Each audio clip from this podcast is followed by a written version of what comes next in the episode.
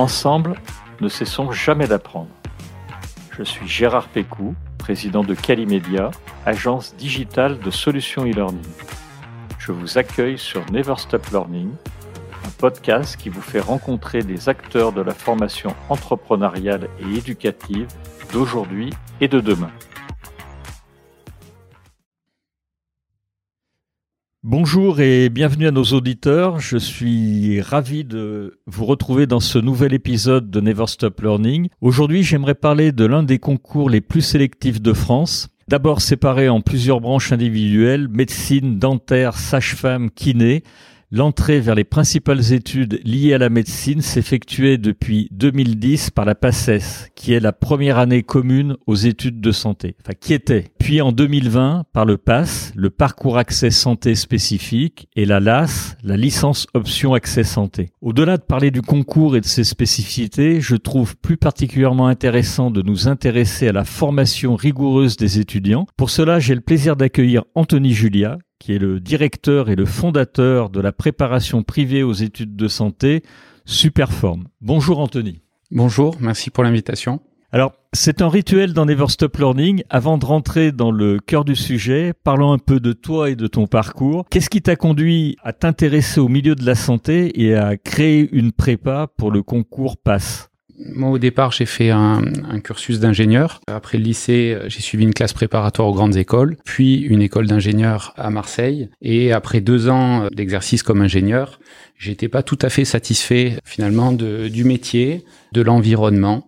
J'ai un moment réfléchi et puis c'est vrai que je suis d'une famille euh, médicale et donc euh, j'ai décidé à 26 ans de me lancer dans une première année de médecine. Alors il y, avait deux possibilités en fait à vrai dire parce que il y avait la possibilité avec mon école d'ingénieur de demander une passerelle pour accéder à la deuxième ou à la troisième année. Et puis finalement euh, je me suis dit qu'en m'inscrivant en septembre en première année, je reprenais à la base et puis je validerais si j'avais le concours et puis je rentrerais dans ce cursus, mais au moins euh, en ayant validé cette première année qui était la sélection. Donc j'ai décidé de m'inscrire.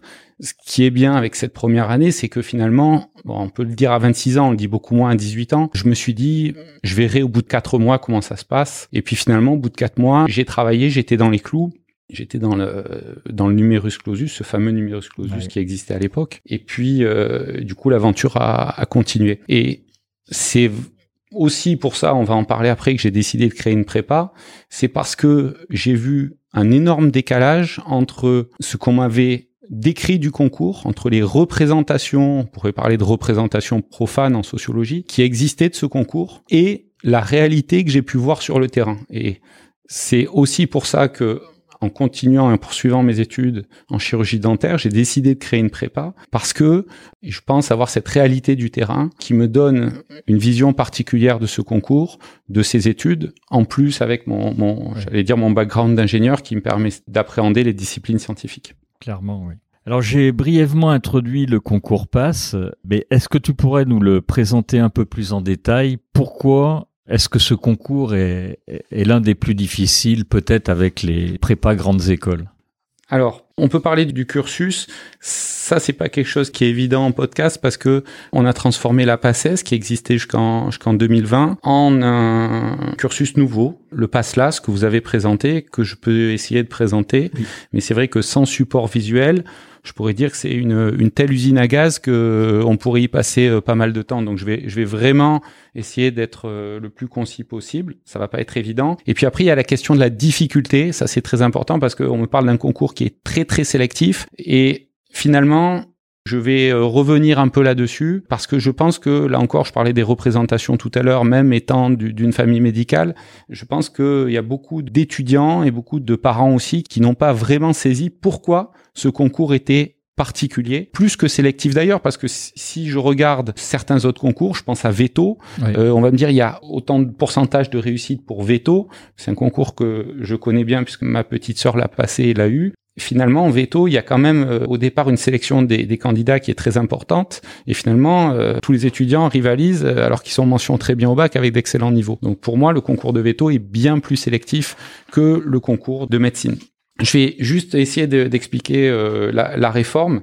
Avant, ce qui se passait, c'était que on avait la PACES, la première année commune aux études de, santé, qui s'est construite dans la suite de la PCEM1, premier cycle aux études médicales, la fameuse P1, que j'ai passé euh, moi en, en 2005-2006, avec un vrai concours et la possibilité de doubler. donc on avait des primants et des doublants, et la proportion chaque année, c'était un tiers de primants dans une promo de médecine de deuxième année et deux tiers de doublants. C'est-à-dire que sur 100 étudiants qui étaient en, en médecine ou en dentaire ou en, ou en sage-femme, vous aviez 98 étudiants qui étaient passés par la PACES et deux qui étaient passés euh, avec des passerelles diverses que j'ai évoquées tout à l'heure que j'aurais pu essayer de tenter.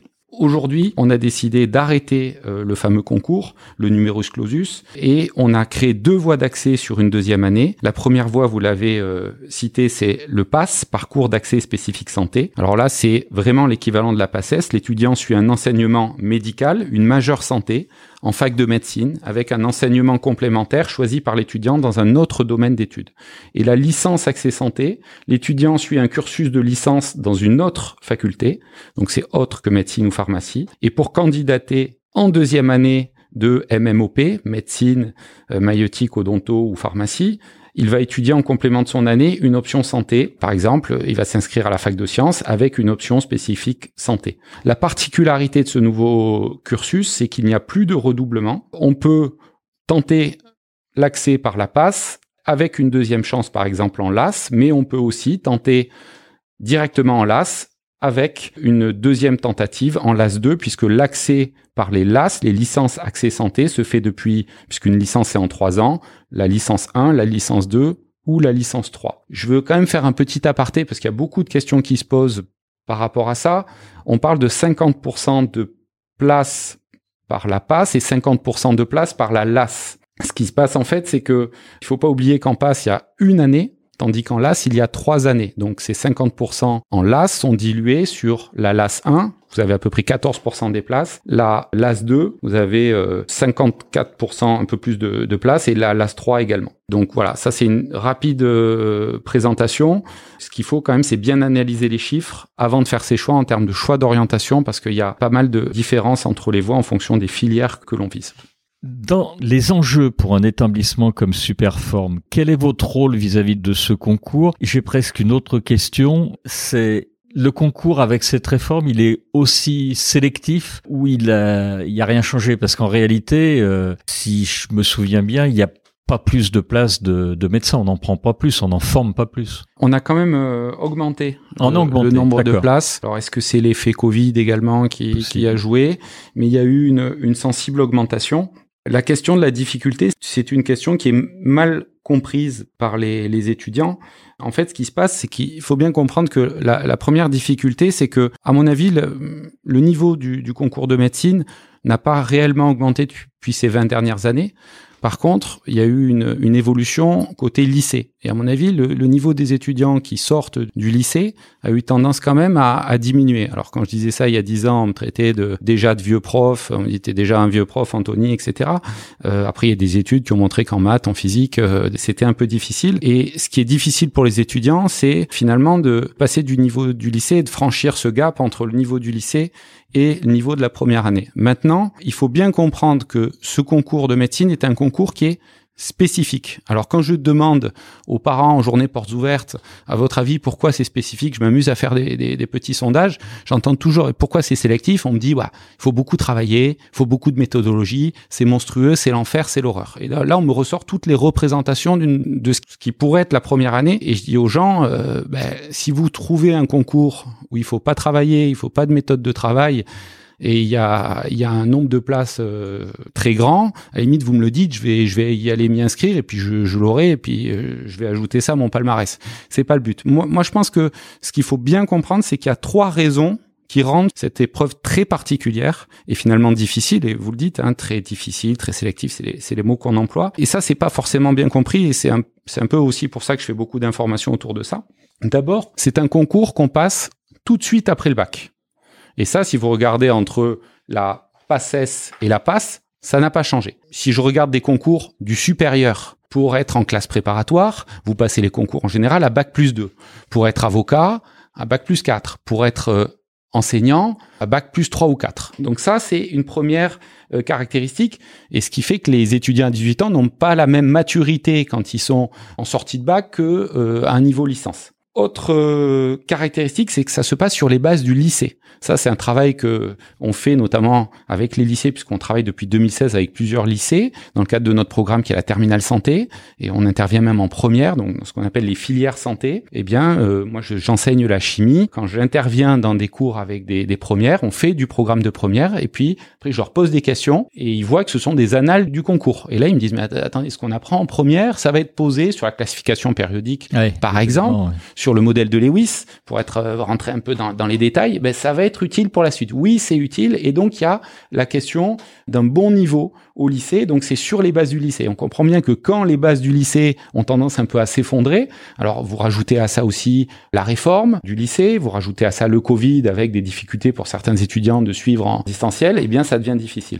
Et la troisième caractéristique qui rend ce concours si particulier, c'est que ça se fait donc aux sorties du bac et sans encadrement sans encadrement formel. Ça veut dire quoi? Ça veut dire que si vous allez en classe préparatoire, ben c'est une classe préparatoire. Donc vous restez dans une classe de peut-être un peu plus d'étudiants, 40 ou 45 étudiants, mais vous êtes suivi, vous avez un emploi du temps, vous avez des horaires et vous êtes cadré. Et là, ce qui se passe, c'est que, euh, eh bien, on peut faire ce qu'on veut. Donc c'est un peu la grande liberté pour un, un étudiant de 18 ans. Et moi, j'ai été stupéfait de voir que, en reprenant, donc en étant plus vieux, avec plus de maturité et plus de recul, je voyais des étudiants qui ramaient complètement à contre-courant sans s'en rendre compte, qui s'épuisait, qui travaillait 12 heures par jour, mais ça ne servait strictement à rien. Donc il faut bien se rendre compte que ces trois raisons rendent ce concours si particulier. Et je dirais pas difficile parce que un étudiant qui arrive avec de la maturité et un bon niveau de base et qui se connaît dans l'effort, ben en général ça se passe très bien. voilà. Et justement, alors, quel est votre rôle vis-à-vis de ce concours chez, chez Superform? Comment finalement, concrètement, vous allez aider les étudiants D'abord, Superform, qu'est-ce que c'est? Déjà Superform, c'est une ce qu'on appelle une classe prépa. Ouais. On appelle ça aussi dans d'autres régions une, une écurie. Oui. Euh, D'ailleurs, en, en, terminologie. C'est vrai. C'est quoi? Ben nous, on est strictement euh, privé et on est là pour faire en sorte que les étudiants puissent euh, atteindre leurs objectifs et euh, aller chercher la, la, filière de leur choix. Donc nous, on est sur un triptyque autour de l'orientation, la méthodologie et l'enseignement. C'est vrai qu'on oublie souvent l'idée de l'orientation, mais on pense qu'une classe prépa, on va on va bachoter, on va reprendre des QCM, on va travailler ces QCM pour développer ses qualités pour répondre à des questions. Il se trouve que c'est un peu ce que j'ai aussi voulu amener parce que quand on m'a parlé de médecine, on m'a dit tu vas voir c'est du tout par cœur, euh, il faut tout apprendre par cœur, même les couleurs comme on dit en rigolant. Pour moi la base de l'apprentissage c'est la compréhension. Je vais le répéter, euh, je pense euh, au cours de cet entretien. C'est la compréhension. Donc, d'un point de vue du cours, on va aider les étudiants à mieux comprendre le cours, à rendre les cours plus intéressants, parce que quand vous comprenez, ça devient intéressant, et quand vous vous intéressez, vous vous prenez au jeu, et c'est là que vous êtes capable de peut-être bosser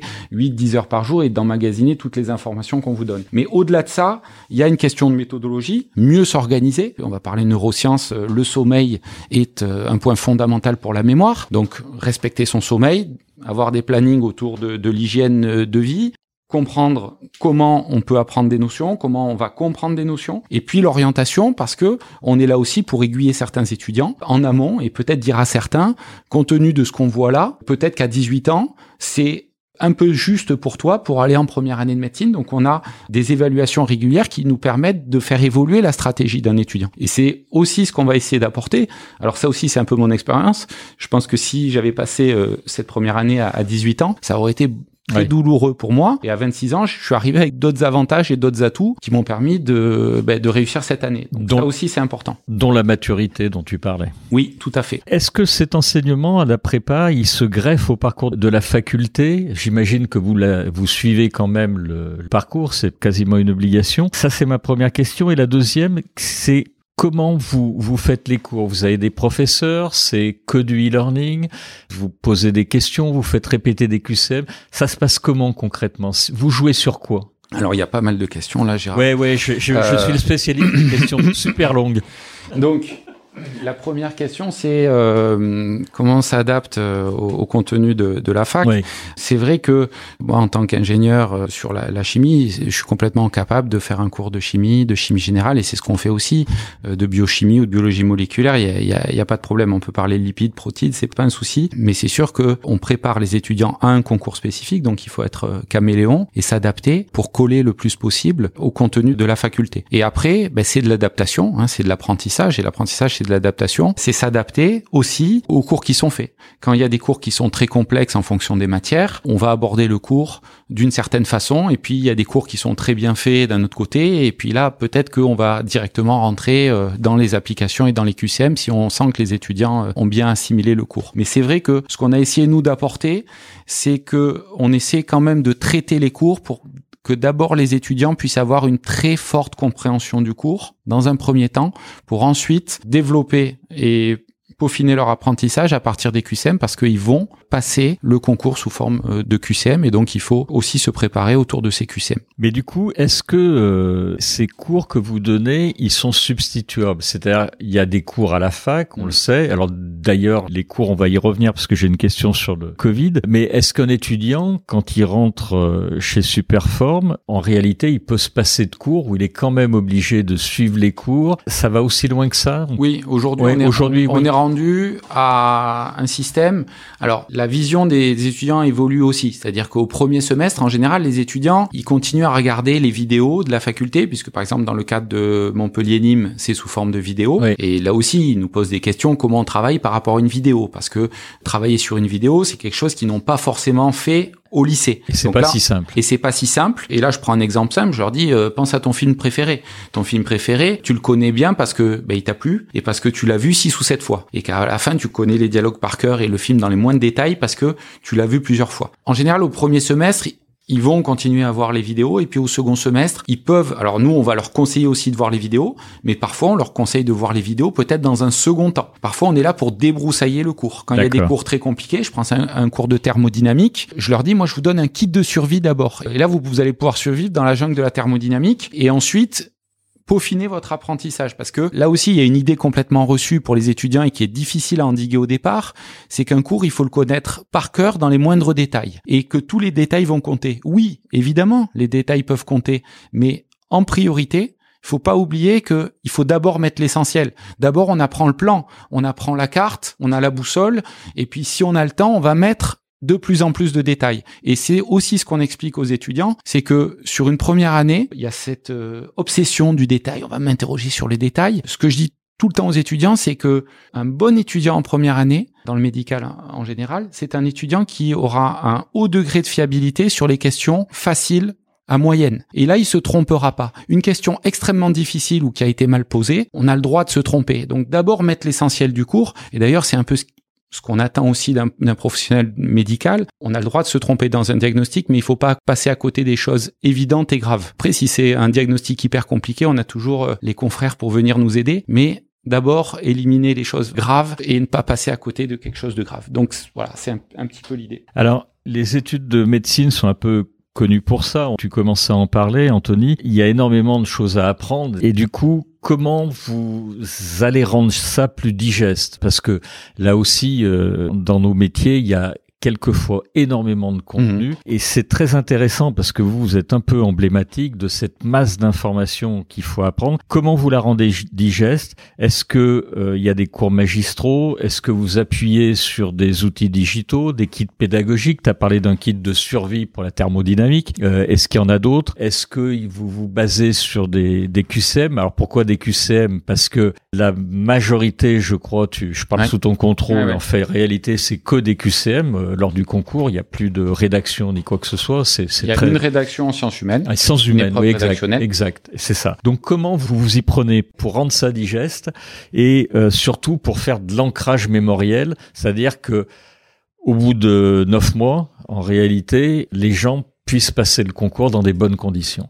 Alors, les deux semestres, c'est euh, à peu près 13 euh, à 14 semaines, donc on, va on va tabler sur euh, 4 mois et sur des séquences de, de 4 mois. Comme tu l'as dit, en fait, la grosse difficulté en médecine, c'est qu'il faut apprendre beaucoup et en peu de temps.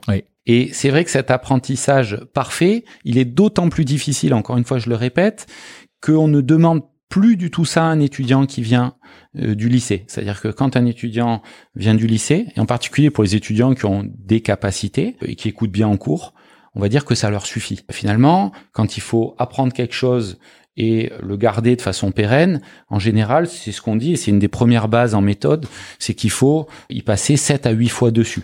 C'est ce qu'on dit en anatomie, il faut oublier le, cours 7 fois et l'apprendre 8 fois pour vraiment le maîtriser. Donc il y a beaucoup à apprendre en peu de temps. Il y a des matières qui sont difficiles on revient sur la chimie. Alors c'est vrai que c'est bon, j'ai enseigné la physique et j'enseigne la chimie. La chimie, on apprend une langue. Donc comme je dis aux étudiants, tout le monde est capable d'apprendre une langue.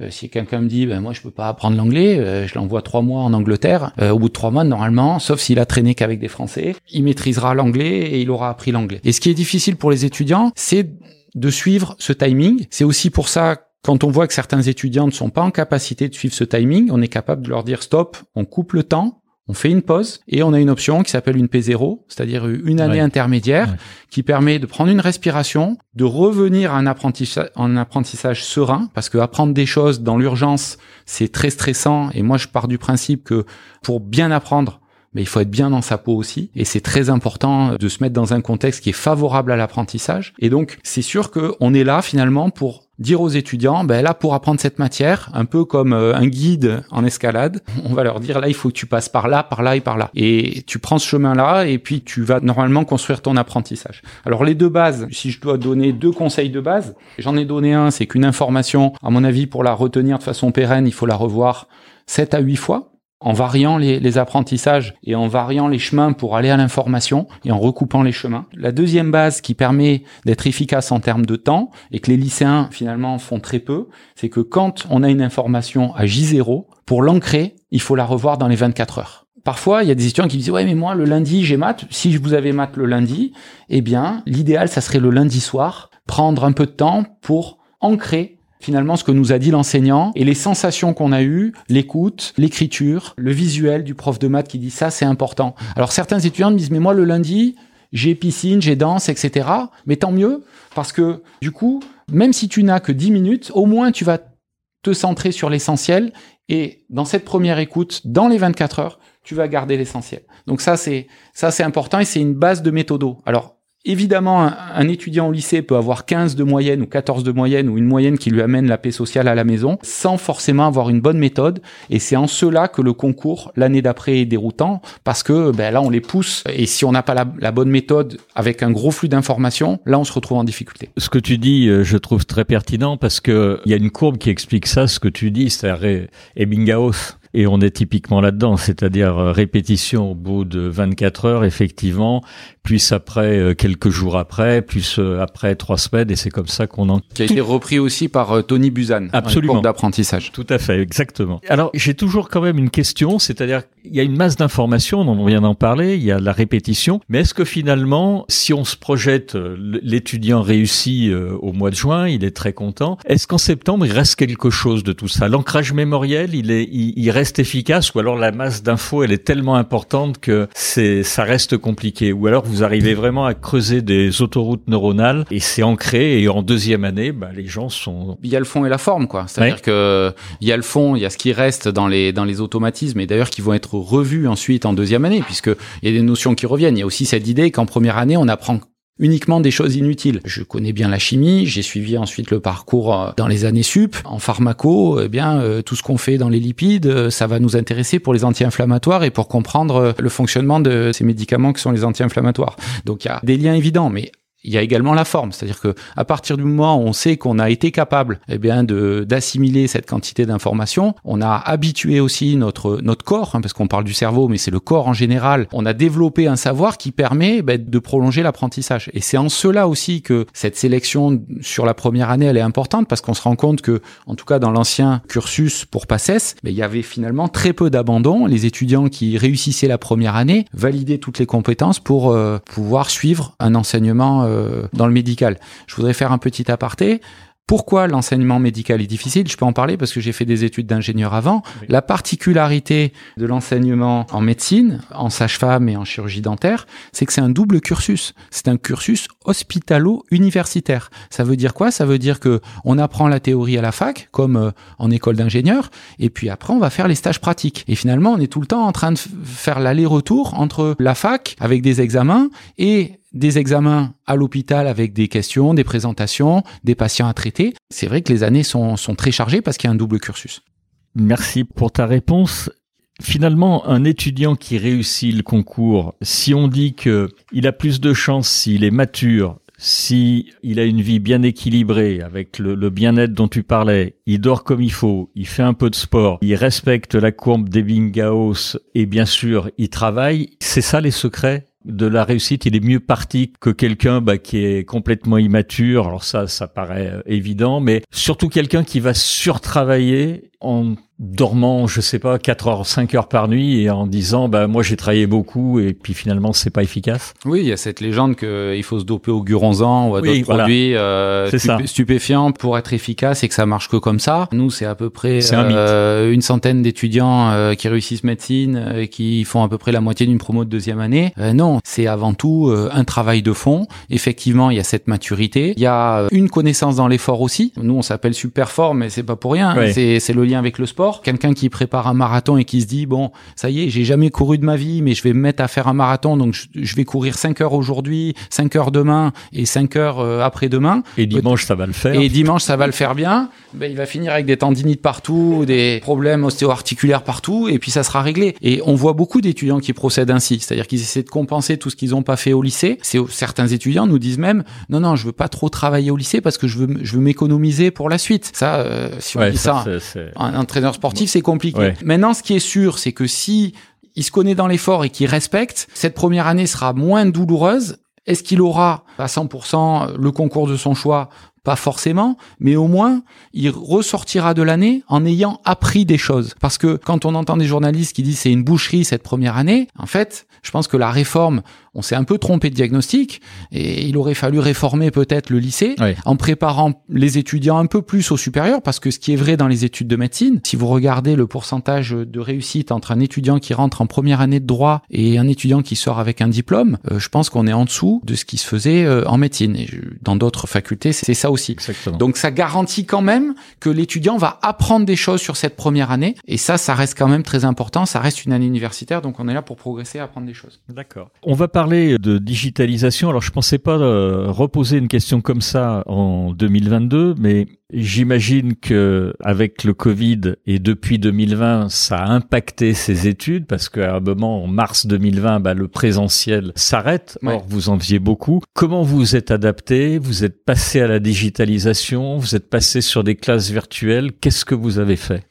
Alors, en même temps, je vais répondre à une question multiple que tu m'as posée tout à l'heure et auquel j'avais pas forcément répondu. Et, j'ai même pas pu trop lancer, je l'avais oublié. Alors, nous, quand le Covid est arrivé, la digitalisation, on l'avait déjà amorcée à partir de 2016-2017 parce qu'on a développé des partenariats avec des avec des lycées, des lycées euh, en dehors de Montpellier, du côté de Perpignan, du côté de, de, Béziers. Et du coup, on a dû réfléchir à un blend learning. Donc, le blend learning, euh, blend, ça veut dire mixte, c'est-à-dire qu'on a euh, à la fois du présentiel et à la fois du donc on a développé euh, une plateforme donc sur le ce que vous appelez le LMS, pour le Learning Management System, c'est-à-dire du ce que nous on appelle une plateforme Moodle où euh, on peut développer des vidéos, des cours en vidéo, des quiz, etc. Et donc quand est arrivé le Covid, la difficulté c'est qu'il a fallu très vite se, se retourner, mais nous on avait déjà la plateforme existante. Et puis rapidement on a essayé aussi de développer les visioconférences avec euh, bah, des systèmes qui marchaient très bien et qu'on a appris aussi à développer. Donc on s'est adapté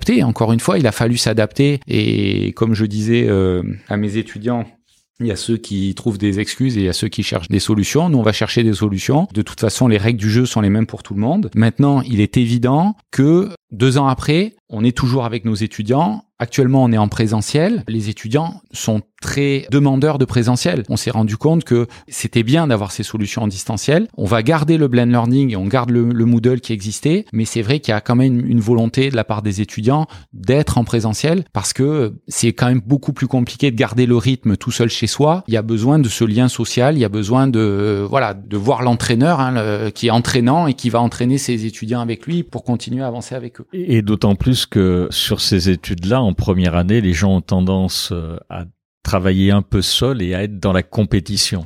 Tout à fait. Et d'ailleurs, en off, on parlait tout à l'heure du social learning et tu disais que c'était compliqué en réalité à mettre euh, en place, je crois, hein, si je traduis bien tes propos, parce que ben justement, il y avait euh, un peu de l'esprit de compétition et que c'était plutôt réservé, ce que tu disais sur les gens qui étaient en, avant le, le, le pass. Alors, il faut d'abord savoir Qu'est-ce qu'on appelle social learning? Parce que c'est vrai que c'est un mot un peu valise. Alors, euh, et puis je me, je me, pose la question, moi en tant qu'enseignant, quel apprentissage n'est pas en lien avec une, une question sociale? Donc, euh, un apprentissage, c'est toujours en lien avec un, un, groupe finalement. Et après, c'est dans la, la, phase de finalement d'individualisation des connaissances. Il y a la question de limitation. Bon, on va, on va pas rentrer dans les théories d'apprentissage, mais ce que je dis aussi, moi j'ai réussi une première année aussi un peu grâce, euh, comme j'ai repris huit ans après, j'avais des copains et copines de ma petite sœur qui savaient que j'étais là, donc j'étais avec eux. Ils, toute la journée, ils me posaient des questions parce qu'ils me disaient en chimie, j'ai pas compris ci, j'ai pas compris ça. Et puis moi, j'étais super content de leur répondre parce que je progressais aussi. Ah et ça, c'était aussi une forme de social learning. Donc, euh, bah, je fais une petite dédicace à Astrid d'ailleurs, euh,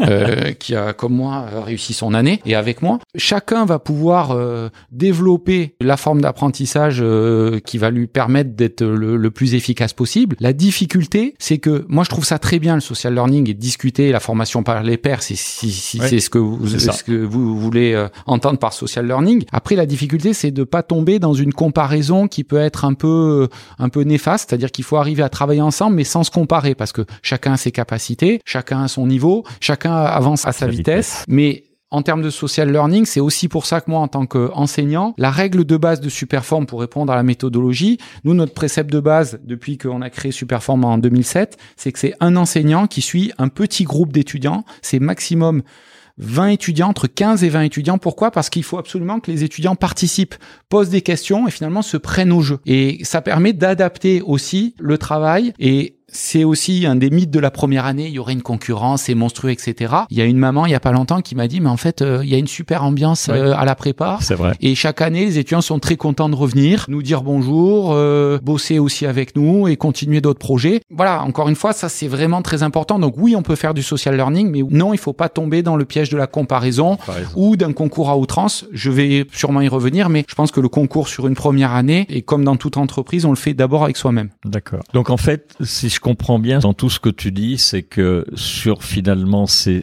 études-là, l'humain reste au centre. C'est une évidence. J'ai bien aimé ta réponse sur le, le blended learning que j'aime bien également. Mais est-ce que pour toi, dans ce type d'études, tu peux encore l'améliorer? Il y a des points d'optimisation? Ah ben oui, ça donne plein d'idées. Euh, bon, venir à Calimedia me donne plein d'idées, euh, évidemment. Donc euh, c'est quelque chose qui est, euh, je dirais, un, un, puissant fond en termes de progression parce que il y a énormément de choses à faire pour euh, développer les routines d'apprentissage en complément de ce qui se fait euh, en présentiel, parce que pour moi les deux vont de plus en plus aller de pair. Et puis évidemment, on constate que ben, les, les, étudiants qui sortent du lycée et les jeunes ben, sont constamment avec des, des, outils, des écrans, et donc forcément ils sont habitués à ça, et donc ils vont prolonger leur apprentissage aussi euh, grâce à, à, ces écrans. Voilà. Après, euh, après c'est beaucoup de développement, donc c'est très très intéressant. On va arriver à la, à la fin de ce podcast qui est passé à une vitesse euh, folle. Comment tu vois le futur, toi, de ce type de formation préparatoire?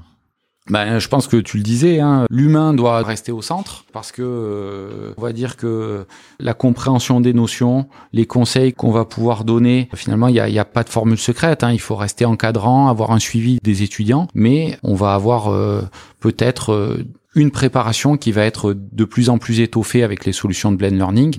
Et peut-être des niveaux qui vont aussi euh, sur ce type d'épreuves euh, monter.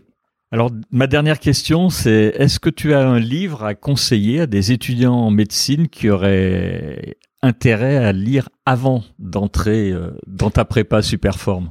Alors en général, on leur conseille pas vraiment de livres. Bon, je peux conseiller deux livres. Un premier livre qui euh, renvoie aux sciences humaines et sociales, puis il y a une partie sciences humaines et sociales, et un livre qui est, qui est d'actualité, dont, dont, je parle aux étudiants, et euh, notamment aux étudiants quand je fais euh, certaines interventions en kiné, c'est Race et histoire de Lévi-Strauss. C'est un petit texte écrit à partir d'un discours de l'UNESCO dans les années 50. C'est un texte qui est à mon, sens incroyable aujourd'hui parce qu'il il explique pas mal de choses sur les, ce qui se passe aujourd'hui. Et puis ça, c'est le prof de chimie qui parle. J'ai vu un très bon livre de chimie chez Duno. Ça s'appelle Chimie chez Duno, collection fluorescience, manuel visuel pour la science, par Roy euh, Perriot et Vinom. Et ça a été euh, notamment coécrit par euh, des universitaires de la fac de Montpellier. Et j'ai trouvé que c'était un, un, bouquin qui était très très bien fait. Donc si vous avez un bouquin de chimie à lire pour commencer à parler la chimie, je pense que celui-là est, est, très bien fait. Merci Anthony. Alors on arrive à la fin de ce podcast. Je te remercie sincèrement Anthony. Je rappelle que tu es le directeur et le fondateur de la préparation privée aux études de santé Superform. Je vais remercier tous nos auditeurs euh, qui sont arrivés avec nous euh, à la fin de ce podcast. Et puis bah, on vous donne euh, rendez-vous dans 15 jours pour un nouvel épisode. Merci Anthony, au revoir. Merci, merci à bientôt.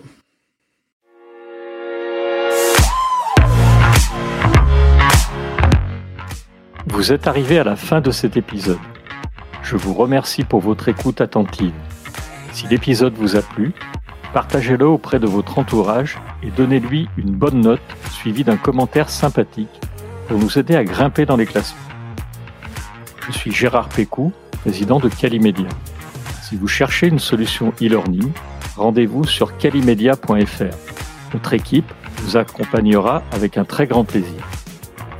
Nous nous retrouverons dans le prochain épisode de Never Stop Learning pour qu'ensemble, nous ne cessions jamais d'apprendre.